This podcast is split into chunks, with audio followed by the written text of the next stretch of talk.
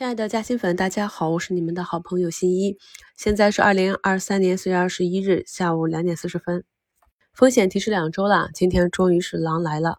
跌幅榜上全部都是近期热门的人工智能的高位股。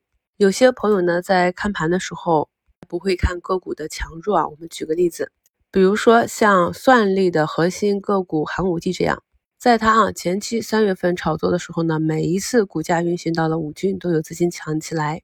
在三月三十一日呢，股价回踩到了十均，又被资金抢起来，创出一个短期的新高。进入到四月呢，在四月十七日啊，四月十八日啊，股价打到二十线，这两天呢又是走了一个加速。昨天呢是一个涨停。有些朋友可能认为啊，真强啊，又走了一个加速。而实际上我们可以发现啊，伴随着股价运行的位置越高，股价呢每次回踩的幅度也越深，这也是一种啊底部的资金逐步。兑现出局啊，高位换手的迹象。那像现在它的股价跌了接近八个点啊，也不过是回踩了三均。所以像这种个股，你要破五破十再离场的话，整体的回撤就比较大。这也是为什么我们讲理解了短期的情绪之后呢，做好适合自己的左侧及右侧兑现出局。另一个案例呢，就是我们一直关注的新源股份啊，可以看到它在三月份上涨的时候呢，就经常回踩到十均。而进入到四月份啊，股价再次跌破十均的时候，第一次呢是直接下去了，股价呢甚至直接刺穿了二十线，然后昨天才形成一个反抽。这两只个股呢对比孰强孰弱就非常的清晰，朋友们可以打开看盘软件，自己对着盘形看一下啊。这就是我让大家去分辨的同板块内的强弱，板块之间的强弱也可以这样来区分。在上周的节目里，就看评论区有朋友说全屏就听到风险风险啊。在整个板块冲关的时候，龙头个股呢还会在后期走出大肉，持续啊一两天甚至两三个交易日的大涨，所以这时候全盘皆清，对于有些朋友来讲可能受不了卖飞的难过。所以在前面的互动话题里面，我也问过大家了，对于卖飞和回撤哪一种让你更难过？因为你很难精准的卖在一个最高点，所以只有根据个人的性格、个人的技术基础去做左侧和右侧的兑现。昨天的冲高啊，这个集体照和今天早盘都是技术上的减仓点。目前过了两点半之后呢，市场依旧是没有止跌的迹象，整个市场呢都被着主线啊数字经济和半导体设备板块带了下来啊。目前只有我们早盘讲的一些医药、储能啊、军工啊这几个板块维持了一个红盘。今天强势红盘到了尾盘，被整个市场情绪带下来的底部的这些个股还是可以持续跟踪的。上证指数呢是一口气跌穿了十均和二十均，有些朋友在早川想去抄底啊，我在评论区回复到了，下周还有五个交易日，目前呢外资是流入了七十多亿啊，我在一周前就跟朋友们讲，外资一定会执行节前减仓的计划，所以今天这个减仓之后，下周一二三，理论上来讲呢，外资还是应该继续的卖出，一直到节前一两天才会有部分资金回补埋伏节后行情。这是每一个长假的大概率事件。今年才入市的朋友可能以前没经历过啊，但是我过去这一两周的节目中也是反复的跟大家讲了这个现象。评论区看到咱们新米团的老会员都是听节目进行的减仓处理，有防守的动作就好啊。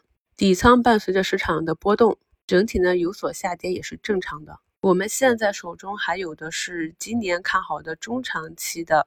投资方向，所以短期的波动不要着急。也有减的比较多的朋友啊，问一下什么时候可以抄底？今天这个恐慌是不是可以抄底？今天这个恐慌呢，跟前几次是不一样的。今天尾盘抄底之后呢，下周一有可能反包，也有可能继续下跌。无法判断的时候，就实话实说，朋友们自己去把握啊。下周呢是业绩公布的密集期，呃，一起下杀也是有道理的。业绩不好的提前杀，业绩好的跟随情绪下杀，多拿点底部的筹码。还有一些那个业绩不太好，在这几天猛烈拉升出货的也是可以的，所以这个要具体案例具体分析。除了你底部看好的中长期啊，在今年一二三季度有业绩修复预期的已经跌出价值的个股，其余的我们都提示过风险了。人工智能这个板块目前呢炒作的比较凶，上涨的时候感觉就是 YYDS 永远涨。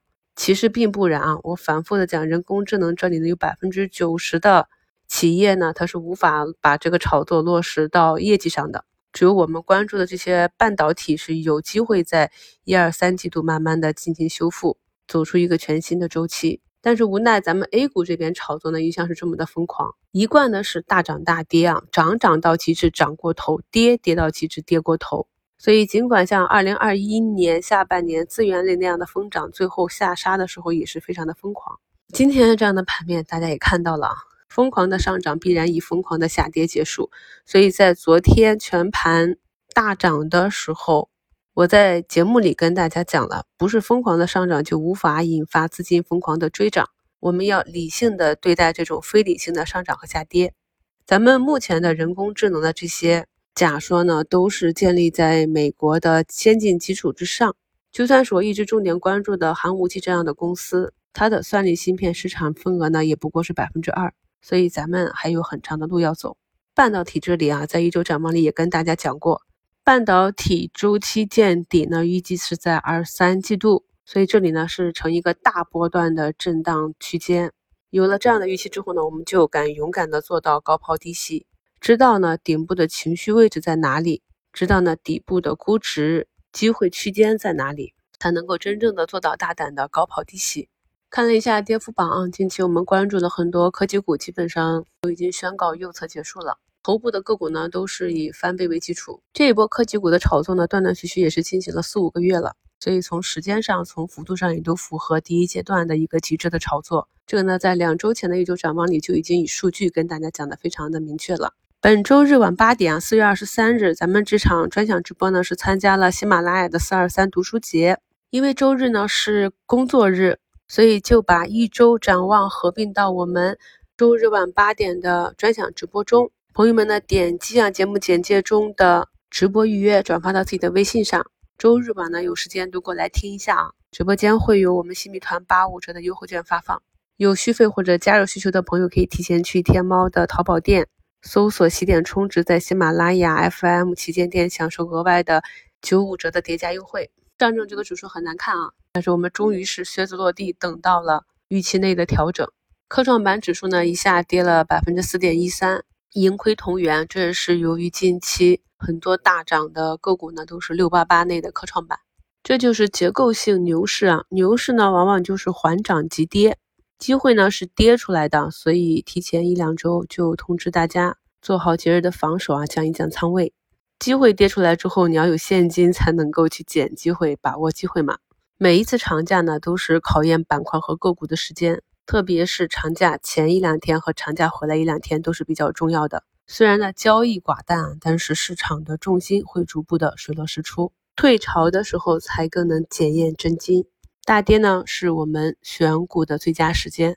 复盘的时候也更容易找到重点。像今天市场上只有五百多家上涨。